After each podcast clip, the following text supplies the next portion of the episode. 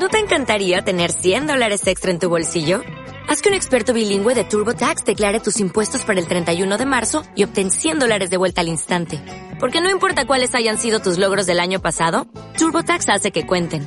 Obtén 100 dólares de vuelta y tus impuestos con 100% de precisión. Solo con Intuit TurboTax. Debes declarar para el 31 de marzo. Crédito solo aplicable al costo de la presentación federal con TurboTax Full Service. Oferta sujeta a cambios o cancelación en cualquier momento. Bienvenido a Casa sobre la Roca, Iglesia Cristiana Integral. Queremos que conozcas a Jesús y que ese encuentro transforme tu vida por completo. Al concluir el 2019 con clave de re, en el 2020 te invitamos a 2020 Visión Integral. Hoy Dios tiene un mensaje especial para ti. Es tiempo de disponer tu corazón. Bienvenido. Vamos a, a, un mensaje hoy para ello creo que, quiero que vayas a Jeremías, capítulo 31, en el versículo 33. Por favor, Jeremías 31, 33. Sigo en la serie sobre el corazón eh, y hoy voy a tocar un punto eh, bien importante que lo he llamado eh, de qué está hecho el corazón. Muchas veces uno se lleva sorpresas. ¿sí? Eh, de, esto va de todo, sorpresas positivas, sorpresas negativas. A veces uno va y compra un paquete de algún producto y cuando lo abre es la mitad o un poco más de la mitad aire y solamente poquitico producto. Hay veces que regalos uno los abre y se lleva una sorpresa porque es un regalo chiquitico, pero por el contrario, eh, no solo es el tamaño, sino que es un regalo que a uno nos sorprende de una manera súper linda. Ocurre también con personas. Uno a veces se sorprende cuando una persona se sorprende positivamente y también negativamente. ¿no? Hay gente que uno dice, wow, yo no esperé esta persona que respondiera así, realmente me sorprendió. Repito, también hay momentos que son de una sorpresa, pero que lo lleva a uno a la decepción. Este capítulo 31 de Jeremías, el Señor viene hablándole a su pueblo de restauración. Y cuando lo miras es tremendo porque está lleno de promesas, dice, hay restauración, hay gozo, hay paz. Eh, finalmente el Señor promete que los problemas se van a acabar, promete bendiciones no solo para uno, sino también para las generaciones que vienen después. Y el Señor habla de un nuevo pacto. Y déjame lo leo y oramos. Versículo 33. Este es el pacto que después de aquel tiempo haré con el pueblo de Israel, afirma el Señor. Pondré mi ley en su mente y la escribiré en su corazón. Yo seré su Dios y ellos serán mi pueblo. Padre, queremos darte gracias eh, por este día, darte gracias por la oportunidad de compartir tu palabra, Señor, y como siempre te lo he pedido, Señor, usa mi vida y que el Espíritu Santo no solo toque la mía, sino cada persona que está escuchando este mensaje. Gracias. Tú sabes lo que estamos viviendo, Dios, momentos difíciles, económicos, de salud, lo que sea, pero tú eres ese Dios que trae restauración, trae bendición. Te damos gracias, Dios, en el nombre de Cristo Jesús. Amén y amén. Y cuando miras este capítulo, como te decía, que es un capítulo lleno de promesas de parte de Dios para su pueblo, allí el Señor eh, tiene las promesas de restauración, de perdón y demás, pero el Señor habla de un nuevo pacto, que es lo que acabo de leer. Este es el pacto que haré con el pueblo y dentro del pacto habla de que Él pone la ley en nuestra mente y en nuestro corazón. ¿Y por qué? ¿Por, ¿Por, qué es tan importante? Y voy a centrarme, y más en esta serie que estoy tocando sobre el corazón, eh, este punto porque recuerde que cuando tocamos el tema del corazón, no es el corazón el, solamente el músculo que mm, bombea sangre, sino es el centro de nuestro ser donde se luchan las donde están las luchas de fe, de duda, donde están nuestras creencias, porque finalmente como nosotros nos comportemos en la vida, como veamos la vida, va a depender de nuestro corazón, eh, lo que hablemos, va a depender de lo que, lo que abunda el corazón, habla a nuestra boca. Y por eso el Señor cuando habla de una restauración, el Señor dice, pero es que voy a hacer un nuevo pacto con ustedes. Y para entender de qué está hecho, de qué debe estar compuesto el corazón, voy a ir al primer capítulo donde voy a hablar de ese nuevo pacto. Ese nuevo pacto que está allí en Jeremías, en el capítulo 31, que cuando miras Hebreos, en el capítulo 8, no voy a hacerlo ahora, vas a notar que el autor de Hebreos menciona cómo Jesucristo es, el nuevo pacto y cita este texto literal, ¿cierto? En Jesucristo se cumple el nuevo pacto. ¿Por qué habla de un nuevo pacto? Quiero recordarte que el antiguo pacto fue dado a Moisés en las tablas de la ley. Era exterior, era limitado y era basado en la ley. El nuevo pacto se cumple en Jesucristo y se basa en la gracia, en el amor del Señor. Y no es exterior, sino es interior. No son unas tablas externas para que tú y yo la leamos, sino como vimos ahora, y voy a repetirlo, el Señor dice, en tu mente y en tu corazón voy a colocar mi ley, mi palabra. Así que voy a este nuevo pacto y voy al primer punto que le he llamado precisamente un nuevo corazón. Allí otra vez, Jeremías 31, del 31 al 33 en la primera parte, por favor. Vienen días, afirma el Señor, en que haré un nuevo pacto con el pueblo de Israel y con la tribu de Judá. Aquí menciona todo el pueblo de Dios, Israel y Judá. Cuando mira la historia del pueblo vas a encontrar que estuvo dividido, pero está hablando una promesa para todo su pueblo. No será un pacto como el que lo hice con sus antepasados, el día en que los tomé de la mano y los saqué de Egipto, ya que ellos lo quebrantaron a pesar de que yo era su esposo, afirma el Señor. Este es el pacto que después de aquel tiempo haré con el pueblo de Israel, afirma el Señor. Pondré mi ley en su mente y la escribiré en su corazón. Y, mira que el Señor menciona dos puntos muy importantes acá. Y es, ¿dónde Él coloca la ley? Antes, recuerda si era una tabla escrita. Ahora dice, ahora la voy a colocar en tu mente y la voy a escribir en tu corazón. Y el Señor toca dos aspectos fundamentales y es nuestra mente y nuestro corazón. Cuando analizamos la mente es el conocimiento, es nuestro pensamiento. Y el Señor dice, yo he colocado mi ley en tu mente. ¿Esto qué quiere decir? No es lo que lamentablemente se encuentra incluso en algunos grupos cristianos, eh, la actitud mental positiva, eh, colocar la mente en blanco o intentar simplemente mediante la meditación, los pensamientos, eh, que lleguen las bendiciones. No, no es eso. El cristianismo y la oración no es meditación. Uno medita en la palabra de Dios, uno medita las promesas de Dios. lo que quiere decir es que nuestro pensamiento tiene que ser bíblico. Cuando Pablo habla a la iglesia de Roma, dice, no tomen como molde al mundo, la manera de pensar del mundo, sino que la manera de pensar tuya, dice, debe ser transformada, debe ser renovada porque eso te transforma. Nuestra manera de pensar debe ser bíblica, nuestra creencia es positiva. ¿Por qué mi creencia es positiva? Porque yo conozco en Dios, a Dios creo en Dios. Pero esto es que yo conozco, dice, yo coloco en tu mente mi ley, pero también habla del corazón. Y dice, pero escribiré en tu corazón mi ley. La mente me da el conocimiento. En el corazón está mi creencia, mi fe. No basta solo con conocer, sino creo. De hecho, hay mucha gente que conoce de Dios.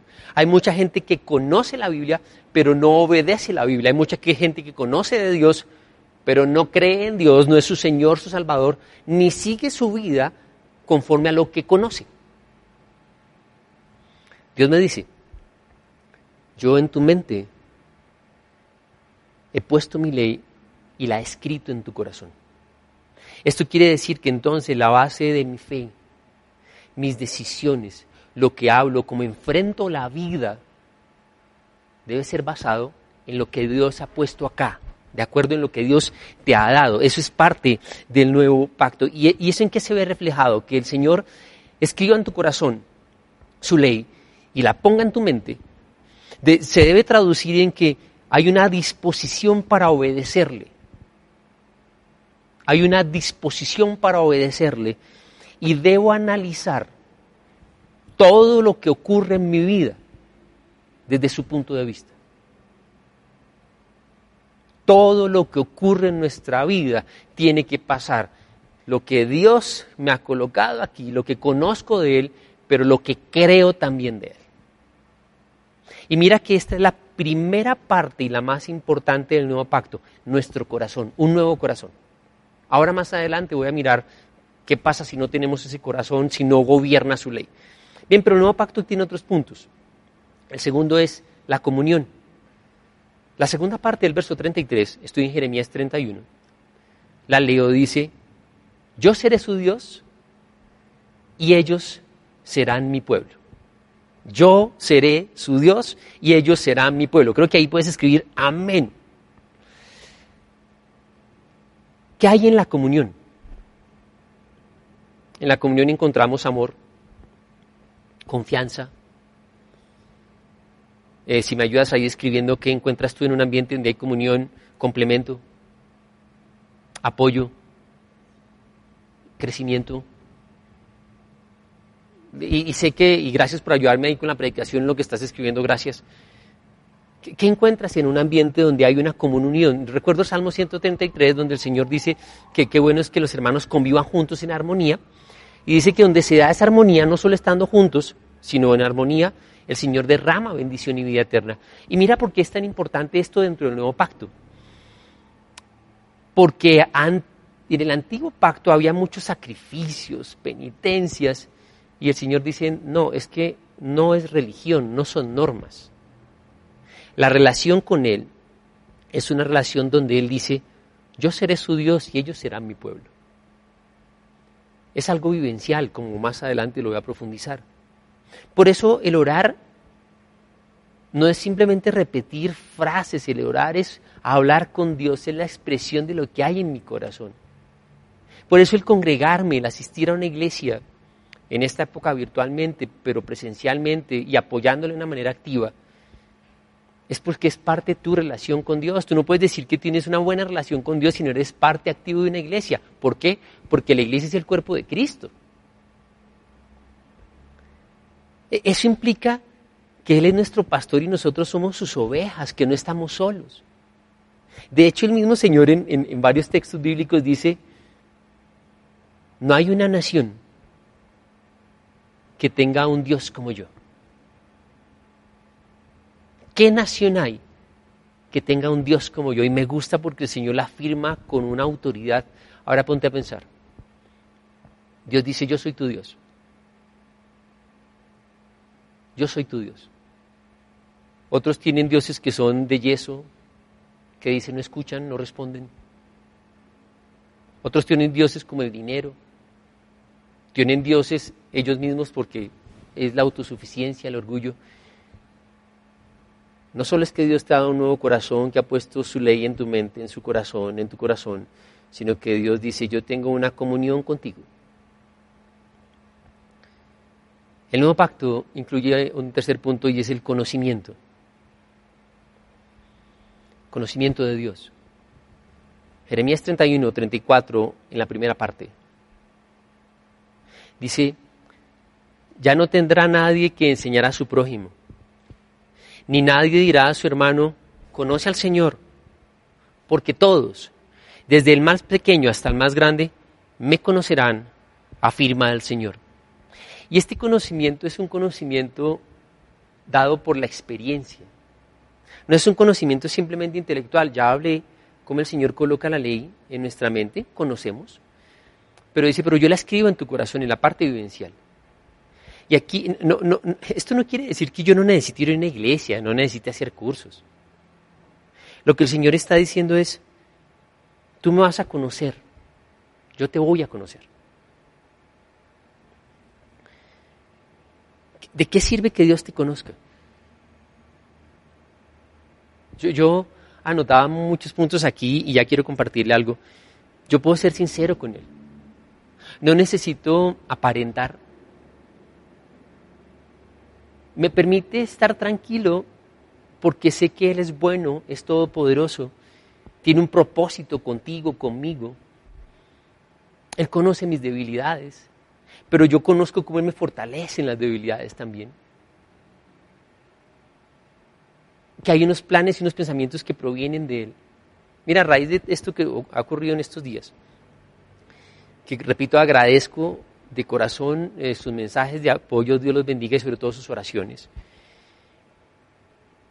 Y, y, llegaba una reflexión, yo decía, a mí no me debe importar comentarios de gente que no me conoce. A mí me importan los comentarios de la gente que me conoce. A mí me preocuparía que mi esposa, mis hijos, la gente con la cual he tenido la oportunidad de compartir, que, que hemos tenido un trasigar juntos, diga cosas de mí, yo digo, eso sí me preocuparía porque ellos me conocen. Pero cuando una persona que, que, no conoce, que toma una información que alguien le dice una mentira, un chisme y un rumor, emite un juicio, la persona no te conoce. No, no te desgastes y yo les agradezco, ¿verdad? Porque mucha gente diciendo, mire esto y esto. Y hay un NN que nadie conoce y dice, pero así son todos los pastores, todas las iglesias y la gente se engancha. Eh, bobo, feo, bruto, ateo, ignorante. Eh, pero ¿qué haces discutiendo con una persona que, que opina de ti pero no te conoce? A mí me, o sea, para mí lo más importante es que Dios me conoce y que yo conozco a Dios. Sé que Dios es bueno, sé que es fiel, sé que no lo toma nada por sorpresa dentro del nuevo pacto, el Señor dice, tú tienes un nuevo corazón, yo he puesto mi palabra en tu mente, en tu corazón, tengo comunión contigo y te conozco. Y tú me vas a conocer. No hay nada más grandioso que conocer a Dios. No hay nada más grandioso que conocer ese Dios donde vas a descubrir los tesoros que Él tiene para ti. Bien, punto número cuatro. Jeremías 31, la segunda parte del versículo 34 es en la parte del perdón. Dice, yo les perdonaré su iniquidad y nunca más me acordaré de sus pecados. Y mire que el enemigo más grande que el hombre tiene se llama pecado. De hecho, cuando Jesús, Dios se hace hombre, dice, Él vino a salvar al pueblo de sus pecados. Porque el pecado arruina nuestra vida porque el pecado es lo que ha hecho que el hombre se separe de Dios, porque cuando hay pecado no hay bendiciones, porque el pecado detiene nuestro crecimiento siendo ya hijos de Dios. Y como lo que tenemos es una relación con Él, ¿recuerdas que hay conocimiento? ¿Hay comunión con Él? Las relaciones deben permanecer en un buen estado y por eso es necesario el perdón. Y de parte del Señor dice, yo los perdono y no me acuerdo más de sus pecados. Yo los perdono y no me acuerdo más de sus pecados. ¿Y cómo nos perdona el Señor? Él busca un arrepentimiento genuino, ¿de acuerdo? Y no me lo echa en cara, dice yo no me acuerdo, no es que el Señor todo lo sabe. Pero lo que está diciendo aquí es, yo no te lo voy a echar en cara. Por eso es tan importante en las relaciones personales que tú practiques el perdón como algo diario. Porque donde no hay perdón hay esclavitud. Mire, el perdón trae libertad. ¿Qué es lo primero que hemos hecho? Nosotros, yo, mi esposa, mis hijos, simplemente perdonar. Simplemente perdonar. A mí Dios me dice, perdona y ora por los que te persiguen. Y es lo único que he hecho. Dentro del nuevo pacto, Dios dice, hay perdón. Y, habla de las iniquidades y es los pecados de tus antepasados. Tú no eres resultado de lo que tus antepasados hicieron. Tal vez tu familia, antepasados, practicaron muchas cosas que no le agradan al Señor. Pero cuando recibes a Cristo, eres nuevo y tu pasado no existe más, incluyendo lo que tu familia hizo. Tú no tienes por qué pagar por los pecados de tus antepasados. Amén. Eso es un error y es un error doctrinal donde muchas iglesias eh, vienen diciéndolo, usted lo que está viviendo es porque sus antepasados, eh, es un desconocimiento de la verdad bíblica. En el nuevo pacto hay perdón. No sé cómo está tu vida con Dios, si hay algo de lo cual avergonzarte, simplemente pide perdón al Señor y el Señor simplemente te perdona y te restaura. Bien, eso me lleva al quinto punto y es la restauración. Dentro del nuevo pacto hay restauración. Y mira este texto, estoy en Jeremías 31 y vamos a leer del 35 al 40.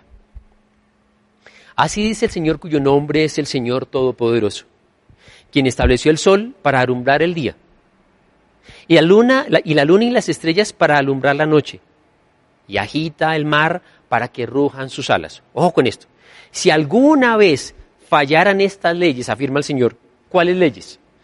Que el sol no alumbre en el día, que la luna y las estrellas las estrellas, las estrellas no alumbren la noche, que las olas ya no se muevan, no rujan. Dice, si alguna de estas leyes fallara, entonces la descendencia de Israel ya nunca sería mi nación especial. O sea, el, Señor es como cuando uno le dice al otro, ¿le apuesto? Y el Señor mismo coloca un parámetro donde dice, Si ustedes miran lo que yo he hecho, yo soy fiel y siempre cumplo. Sigo leyendo. Verso 37, así dice el Señor. Si se pudieran medir los cielos en lo alto y en lo bajo explorar los cimientos de la tierra, entonces yo rechazaría a la descendencia de Israel por todo lo que ha hecho. No es imposible medirlo, o sea que no hay rechazo de parte de Dios.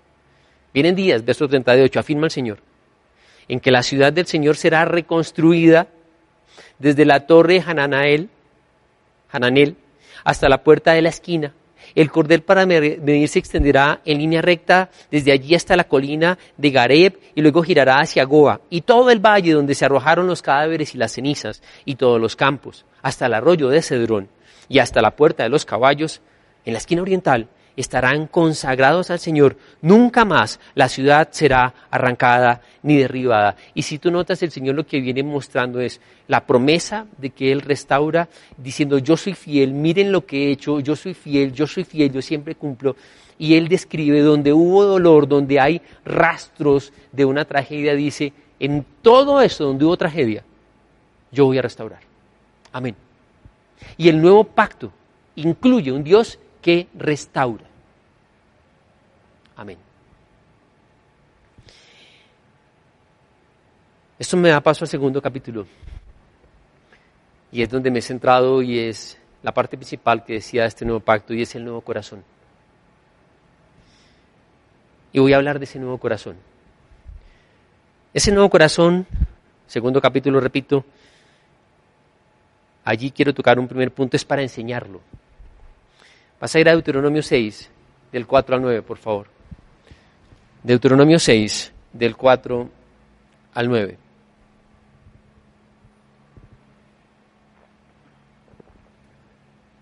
Escucha Israel. El Señor nuestro Dios es el único Señor. Ama al Señor tu Dios con todo tu corazón y con toda tu alma y con todas tus fuerzas. Grábate en el corazón estas palabras que hoy te mando Incúlcaselas continuamente a tus hijos. Háblales de ellas cuando estés en tu casa y cuando vayas por el camino, cuando te acuestes y cuando te levantes. Atalas a tus manos como un signo. Llévalas en tu frente como una marca. Escríbelas en los postes de tu casa y en los portones de tus ciudades. Este texto, dentro del pueblo judío, se conoce como la Shema. La palabra hebrea Shema significa oye, escucha, porque mira que el versículo 4 comienza diciendo escucha. Es lo que ellos colocan y tienen escritos en lo que se llaman las filacterias. Por eso cuando tú ves también la casa de algún judío practicante vas a encontrar que tienen como un cofrecito chiquitico en la puerta y en algunas partes, donde ellos tienen este texto bíblico. Y de hecho se dice que lo recitan por lo menos dos veces al día todos los días. ¿Por qué? Porque allí es la base fundamental de su fe de su obediencia y de la manera de vivir. Y cuando yo hablo del nuevo corazón, el Señor lo que me dice es, recuerda que yo soy el único Señor. No puedes tener otro Señor. Y que tenemos que amarlo con toda nuestra mente, con nuestro corazón, con todas nuestras fuerzas. Y dice verso 6, grábate en el corazón estas palabras que hoy te mando. Recuerda que el Señor ha dicho, yo he puesto mi ley en tu mente y la he escrito en tu corazón. Y vuelve y me insiste y me dice, no quiero que mi ley solamente se quede en tu mente, como un conocimiento. Quiero que la escribas en tu corazón. Y esto es cuando ya es parte de mi vida.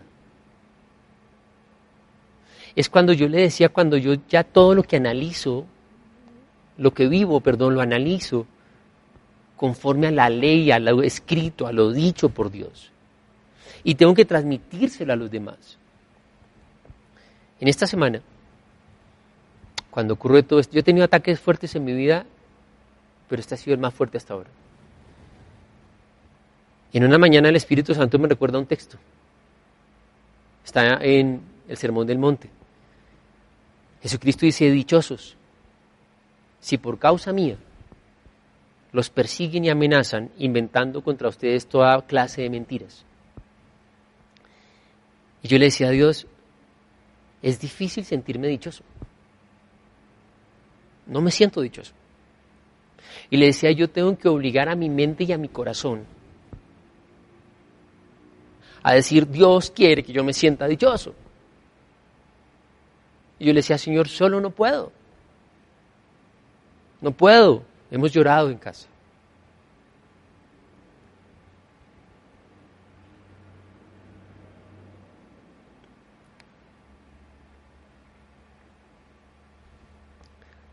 Pero Dios me dice, considérate dichoso. Y tengo que recordar lo que Él me ha dicho. Y tengo que mirar lo que hay en mi corazón que Él me ha dicho. Porque si no le enseño a mis hijos a creer en Dios, si no les enseño a mis hijos a tener fe en medio de la prueba, a perdonar, lo que estoy haciendo es dejando que la generación que venga no tenga un conocimiento de Dios. Si mi corazón no es nuevo, si mi corazón no está lleno por ese nuevo pacto, lo que yo voy a transmitirle a la generación van a ser los temores, el rencor, los vacíos, las mañas, las inseguridades. Y ahí cuando dicen es que este chino es igualito a su papá.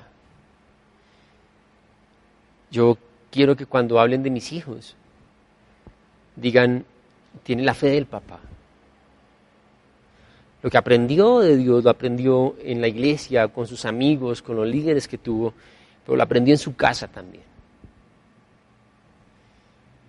Y esa ley que el Señor te ha dado, que ha puesto en tu mente y en tu corazón, es para que la vivas y la enseñes. Amén. Bien, ese es corazón nuevo y paso a un segundo punto. Es un seguro de vida, un seguro de vida. En el Salmo 119, verso 11, dice, mi corazón atesoro tus dichos para no pecar contra ti. En mi corazón atesoro tus dichos para no pecar contra ti. Nota la palabra que utiliza Salomón, eh, David, perdón, y es tremendo porque dice yo lo, atesoro, es decir, yo considero la palabra de Dios, la ley de Dios como un tesoro. Si mi corazón no es un corazón nuevo donde yo tenga escrita la palabra de Dios, si en mi mente no esté escrita la palabra de Dios, ¿qué voy a hacer yo frente a la tentación? Pues voy a caer en ella, es más, voy a buscar el pecado. Pero cuando la ley está en mi corazón, cuando la tengo fresca en mi mente, pero no solo porque de nada me sirve conocer los mandamientos si no los practico. Ese, esa palabra, esa ley es un tesoro para mí y cuando me enfrento a la tentación me da la fortaleza para vencer. El Espíritu Santo toma esa ley y me dice, huye, eh, eh, cuando soy débil me da la fortaleza. Y yo, les decía que el problema más grande que usted y yo tenemos es el pecado, porque el pecado arruina nuestra vida porque Satanás nos va a tentar. Pero ese nuevo corazón, ese nuevo pacto que el Señor tiene contigo y conmigo, nos libra de pecar. Si pecamos, recuerda arrepentimiento. El Señor perdona también. Punto número tres. Ese nuevo corazón es un tesoro. En Lucas 2.51, resulta que José y María, Jesús tiene 12 años, eh, hacen un viaje tres días de recorrido, eh, es un viaje, van caminando y cuando van regresando de, pronto extrañan a Jesús y ven que Jesús no está, se quedó eh, y van a buscarlo y lo encuentran a Jesús enseñando en el templo. 12 años de edad tiene Cristo. El texto bíblico dice así que Jesús bajó con sus padres a Nazaret y vivió sujeto a ellos. Pero su madre conservaba todas estas cosas en el corazón. Tu corazón debe ser un cofre que guarda tesoros. Lo que María hacía era reflexionar y decía, Jesús con 12 años está enseñando en el templo. Ese corazón nuevo que Dios te dio, no puedes permitir que sea un basurero. Porque Satanás y la gente complicada, el pecado, el mundo, la carne, van a intentar que nosotros nos alejemos de Dios Y yo sé que en el corazón puede haber mucho dolor, puede haber eh, vacíos, pero tú no atesoras eso. Mire, yo he tenido amigos lindos, pero que por algún motivo la amistad se acabó. En algunas no solo se acabó, sino cambió. Pero ¿sabes qué atesoro en mi corazón? Los tiempos lindos que tuve de amistad. Porque yo puedo comenzar a decir, oiga, pero esta persona es mucha falsa o se olvidó, y, y de pronto permito que mi corazón comience a llenarse, ya no de tesoro, sino de basura. Nunca permitas que tu corazón, ese nuevo pacto donde el Señor colocó su ley, donde dice, yo quiero que tú grabes en tu corazón la ley de Dios, donde dice, te amo, te perdono, te restauro, vaya a tener basura.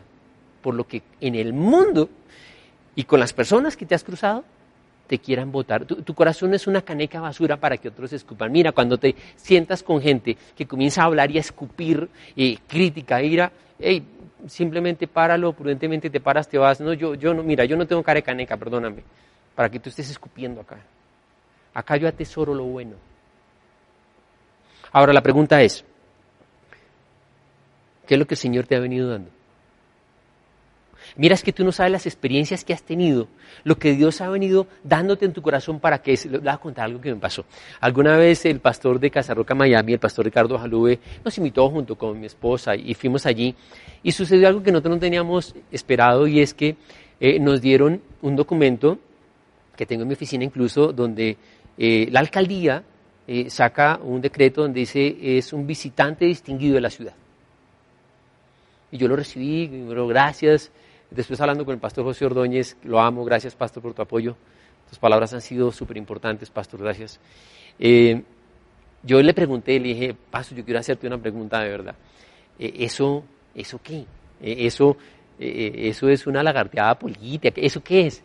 Me dijo, pastor, eso es importante. Créame que eso de visitante distinguido de la ciudad de Miami no suena a todo el mundo, eso es importante. Y yo le dije, ah, bueno, lo tengo ahí en mi, oficina. Y él me dijo una frase, no tanto por eso, pero que me ha hecho pensar mucho. Me dijo, es que tú no sabes cuándo Dios está colocando llaves en tu llavero que después vas a usar. Y eso me ha llevado a mí a, atesorar en mi corazón experiencias, atesorar en mi corazón cosas que Dios me ha dicho, cosas que he visto de Dios. Lo que hizo María fue atesorar en el corazón. Porque es ese nuevo corazón que el Señor te ha dado. Si tu corazón no es ese nuevo corazón, bajo el nuevo pacto, tu corazón va a atesorar rencor. Va a estar solamente con vacíos, dudas. Por eso Dios dice, yo te doy un nuevo corazón un corazón lleno del Espíritu Santo. Punto número cuatro. Ese corazón es, es testimonio. Y estoy en la segunda carta a los Corintios, capítulo 3, versículo 3.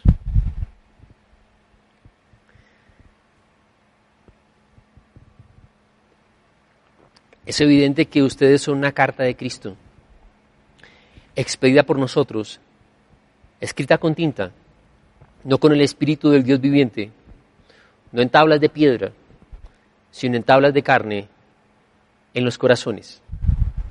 La primera vez que leí este texto bíblico me imaginé las caricaturas. Hoy en día con los celulares también eh, eh, hay esos filtros, ¿no? Donde uno pone el celular y aparece la cara de uno y le hacen de todo, ¿no? Le ponen un pelo azul, narices y cosas así demás. Eh, pero yo, yo pues, como soy más viejito, entonces mi, imagen fue al mundo de las caricaturas y tal vez será en El Mago de Oz o puede, ser así, perdóneme mi ignorancia, donde yo recordaba tal vez una carta de un naipe que tiene cabeza y manos, o sea, me, imaginé eso, ¿no? Me imaginé una carta, una hoja en blanco, con mi cabeza, mis manos y mis pies, caminando. Eh, por eso soy así de flaco. Algunas hojas se han doblado. se han arrugado por ahí en la mitad. De ladito tienen un perfil, pero bueno, volvamos. Y decía, ustedes son cartas leídas por todos. Y yo decía Dios, ¿qué lee la gente en esta carta? ¿Y por qué digo que el corazón nuevo es testimonio? Porque Dios dice, yo no necesito recomendaciones, ustedes son mi carta de recomendación. Y sabes que la gente va a mirar cómo respondemos nosotros. Va a mirar nuestro hogar. Va a mirar cómo tratamos a nuestra esposa. Va a mirar si el hombre ayuda cambiando los pañales al niño, si lleva la pañalera aunque sea rosada. Va a mirar en momentos, no cuando estás predicando en el altar, sino en momentos donde estás en tu casa, momentos por ahí, cómo hablas. ¿Cómo respondes ante la prueba? La gente va a mirar cómo respondes tú a la prueba. En esta semana yo oraba y le decía, Señor, necesito que me hables. Y dentro de mi lectura bíblica eh, llegó a Daniel capítulo 6, cuando Daniel, siendo un hombre íntegro, dice que los sátrapas gobernantes se reunieron para mentir y acusarlo. Y mintieron y presentaron esto ante las autoridades y a causa de eso Daniel tiene que ir al foso con los leones. Y finalmente cuando el rey se entera está muy apesumbrado del tema y cuando llega al otro día por la mañana y, le dice, Daniel, eh, ¿estás vivo? Y Daniel sale y dice, sí, estoy tranquilo, estoy bien. Eh, el ángel del Señor le tapó la boca a los leones porque el Señor sabe que soy inocente.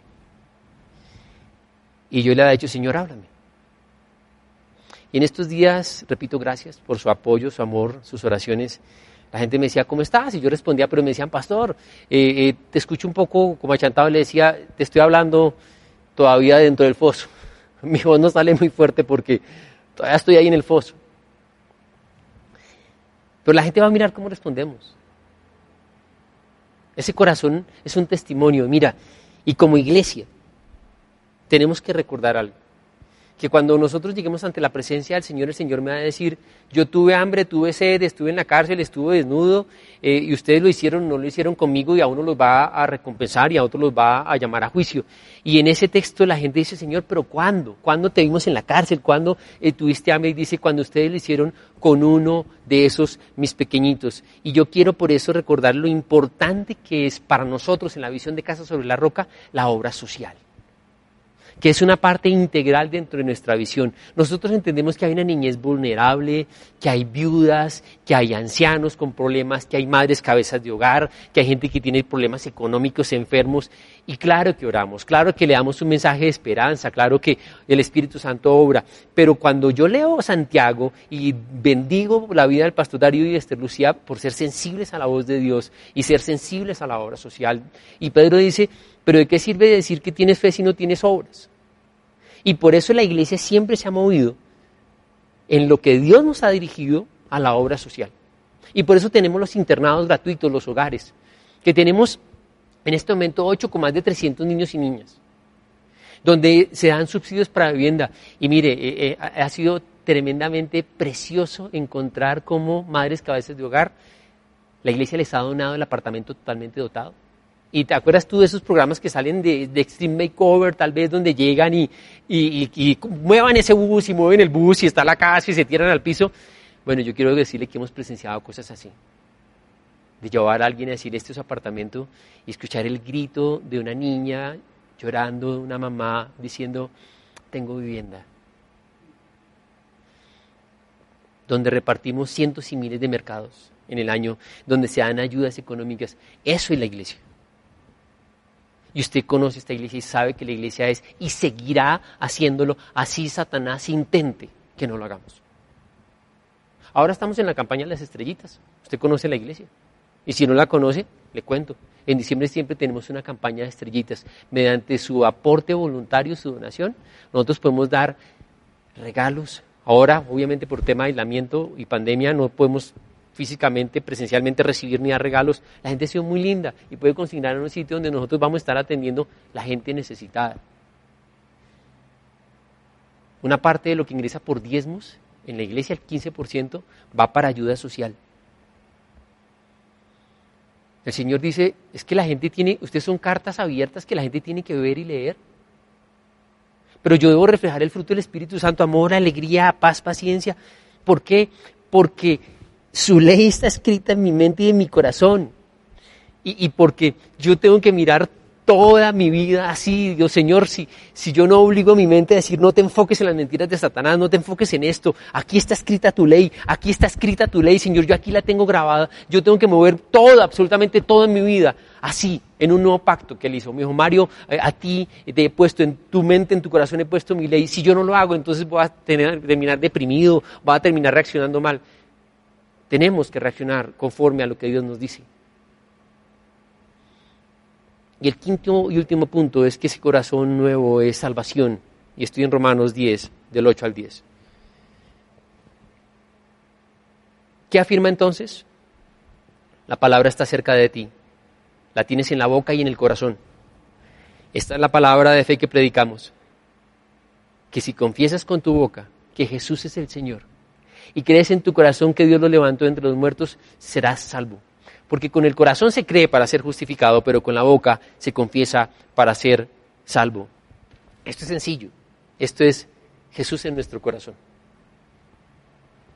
El nuevo pacto le decía, ese texto de Jeremías que cuando lees puedes ir a Hebreos, en tu casa haces un estudio, Hebreos capítulo 8, vas a mirar exactamente, dice cómo este nuevo pacto aquí citado en Jeremías eh, eh, se cumple en Jesús.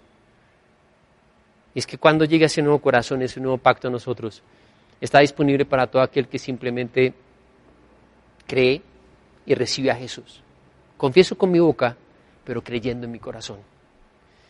Y es la seguridad de que somos salvos. La seguridad de que nuestra vida eterna está asegurada. No sé si viste nuestra transmisión del miércoles pasado, juntos en casa con el pastor César Rueda. Estaba, por favor, si no lo hiciste, quiero que la veas. Pastor César Rea ha venido atravesando un, cáncer. Y es realmente impresionante y aquí te doy gracias, Pastor, porque animas mi vida. Y yo lo llamo muchas veces a saludarlo y él siempre sonríe. Y, siempre sonríe y le digo, ¿cómo estás? Y me dice, sonriendo, dice, uy, pastor, con un dolor terrible, pero sonríe. Y escúcheselo. Y hay una parte que nos impactó a todos porque cuando es la palabra cáncer automáticamente se piensa en muerte. Y entonces él le lleva a una psicóloga, ¿no? obviamente para el tratamiento, y, y, él habla con la psicóloga y le dice que está súper tranquilo, que si llegó el tiempo de partir, que él está tranquilo, que va a partir, que, que, está seguro que pues, será lo mejor, que tendrá la vida eterna. Y esta psicóloga lo miraba, yo quiero que vea lo que él dijo, porque tal vez yo aquí invento quito bañado. Pero la psicóloga decía, ustedes están locos, ¿cómo es esto? Usted está tranquilo. Decía, claro, yo sé que estoy tranquilo, porque mi vida está en las manos de Dios. La vida de mi familia está en las manos de Dios. Es la seguridad de una salvación. Y si el Señor hizo todo lo posible para que tú y yo fuéramos salvos, si entregó a Jesús para eso, dice, ¿cómo no va a dar juntamente con Él todo lo que tú necesitas? ¿De qué está hecho tu corazón? Te decía al comienzo que a veces uno se lleva sorpresas. Abre paquetes de papas que es aire, no son empacadas al vacío, es vacío. Como hay las sorpresas lindas. De pronto uno no tiene expectativa porque ve una, cajita ahí envuelta con papel periódico y uno dice, ah, chichipato, ni siquiera tuvieron un buen empaque. Eh, pero cuando uno lo abre es wow el regalo. De pronto hay personas de las cuales uno no espera mucho y salen con unas perlas. Pero eso demuestra de qué está hecho el corazón de la persona, porque así es que la persona vive, así es que la persona habla. ¿De qué está hecho tu corazón? El mundo ha intentado llenarlo de basura, Satanás, pisotearlo, la carne también ensuciarlo. Pero hay un momento en el cual Dios promete ese capítulo 31 está lleno de promesas de Dios. Donde dice, yo hago un nuevo pacto contigo. Y es, ese corazón es nuevo. Es un corazón en el cual Él escribe su ley. Y cuando decimos escribe su ley, no son solo los mandamientos. Escribe su amor, escribe sus promesas, escribe el propósito que tiene. Nunca permitas que en tu corazón se atesore basura y que lo que la gente lea, vea en ti y lo que tú hagas sea otra cosa diferente a la obra que Cristo hizo mediante su amor y con la acción del Espíritu Santo en tu corazón. ¿De qué está hecho tu corazón? Tu corazón está hecho, Hortica, lleno de Dios. Me encantan los niños. Porque los niños dicen, ¿dónde está Jesús? Dicen, en mi corazón. Unos papás me cuentan lo que ocurrió con su, hijo. Resulta que su abuelo falleció. Y me dice, pastor, un día estaba mi hijo montándose el columpio. Ellos, pues, el tema de la noticia del abuelo fue un poco dura. Y de pronto el niño estaba montando ahí en el columpio. De pronto el niño llega y dice, ¡ah, papis! Ya sé dónde está el abuelo.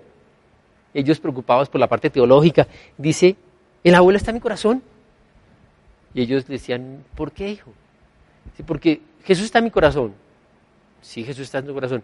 Y tú me dijiste que mi abuelo se fue con Jesús. O sea, Jesús está en mi corazón, mi abuelo está en mi corazón. Y el niño sonrió y siguió la vida. Por eso Jesús dijo que tenemos que ser como niños.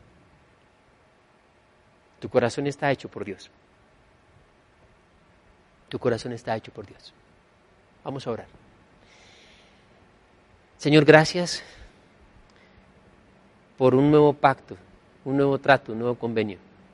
Es el convenio bajo la gracia, bajo el amor.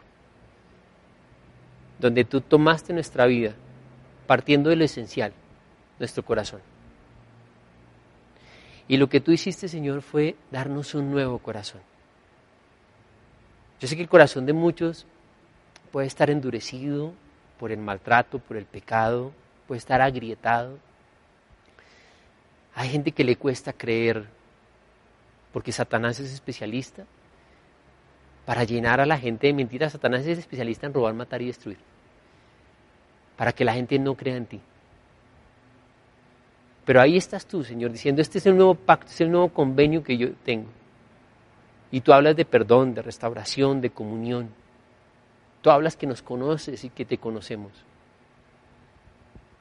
Y hoy simplemente es decirte, Señor, obra nuestro corazón. Tal vez hoy es el día, Señor, de esa cirugía corazón abierto. Donde tu Espíritu Santo sacas la basura. Tu corazón no es una caneca. Tu corazón es un cofre. Un cofre lleno de tesoros. Donde yo te pido, Señor, que tú recuerdes a cada uno. Si hoy tienen que perdonar, tienen que pedirte perdón Tal vez como esa mujer samaritana que tenía sed y tú le dijiste, si yo te doy de esta agua, nunca más vas a tener sed. Y ella dijo, dame de esa agua. Y tal vez hoy hay personas que necesitan ser saciadas, Dios, de amor, llenas, sintiéndose importantes, lindas, con un propósito. Dales de esa agua para que no tengan sed jamás que descubran tu propósito, Señor. Que son cartas abiertas, Dios, siendo testimonio para los que comparten con ellos. Señor, sana y restaura. En el nombre de Jesús. Nuestro corazón está hecho de ti. Y eso es lo que tenemos que reflejar. Te damos gracias en el nombre de Jesús. Amén y amén. Ahora tal vez la parte más importante de este mensaje. Dijo el texto de Romanos que si tú confiesas con tu boca creyendo en tu corazón que Jesús es el Hijo de Dios, que murió por tus pecados y que resucitó de entre los muertos, serás salvo. Yo te pregunto, ¿has hecho esa oración? Recuerda que un punto decíamos, no solo es en la mente, porque ese es el conocimiento, es en el corazón, la creencia. No te pregunto si has escuchado de Jesús, te pregunto, ¿has creído en Jesús como tu Señor y Salvador personal? No si es un gran personaje en la historia que dio el ejemplo y enseñó cosas bonitas. ¿Es Jesús tu Señor? Si no lo es, me gustaría que hicieras esa oración. Y quiero guiarte. Dame el privilegio de poderte guiar ahí. Vamos a decir así. Señor Jesucristo, hoy confieso con mi boca pero creyendo en mi corazón que tú eres el Hijo de Dios, que se hizo hombre y fue a una cruz y derramó su sangre para perdonar mis pecados y darme un nuevo corazón, una nueva vida. a partir de hoy, soy tu hijo, soy tu hija. Tengo la vida eterna y soy una nueva persona. En el nombre de Jesús. Amén y amén. Sabemos que Dios llegó a tu corazón con una palabra especial. Repite en voz alta esta sencilla oración. Amado Jesús, te doy gracias. Reconozco que soy pecador, pero también reconozco que tú, Jesús, eres Dios, que te hiciste hombre, moriste y resucitaste. Te abro la puerta de mi corazón. Haz de mí la persona que tú quieres que yo sea. Te recibo ahora mismo como mi Señor y mi Salvador. En Cristo Jesús. Amén. Si acabas de hacer esta oración, la palabra de Dios dice que naciste de nuevo, que eres una nueva persona. Te invitamos a dar el siguiente paso en tu proceso. Somos una iglesia de amor y queremos acompañarte y ayudarte en esta nueva vida. Ingresa a www.casarroca.org. Conéctate, crece, sirve. Seguimos en contacto.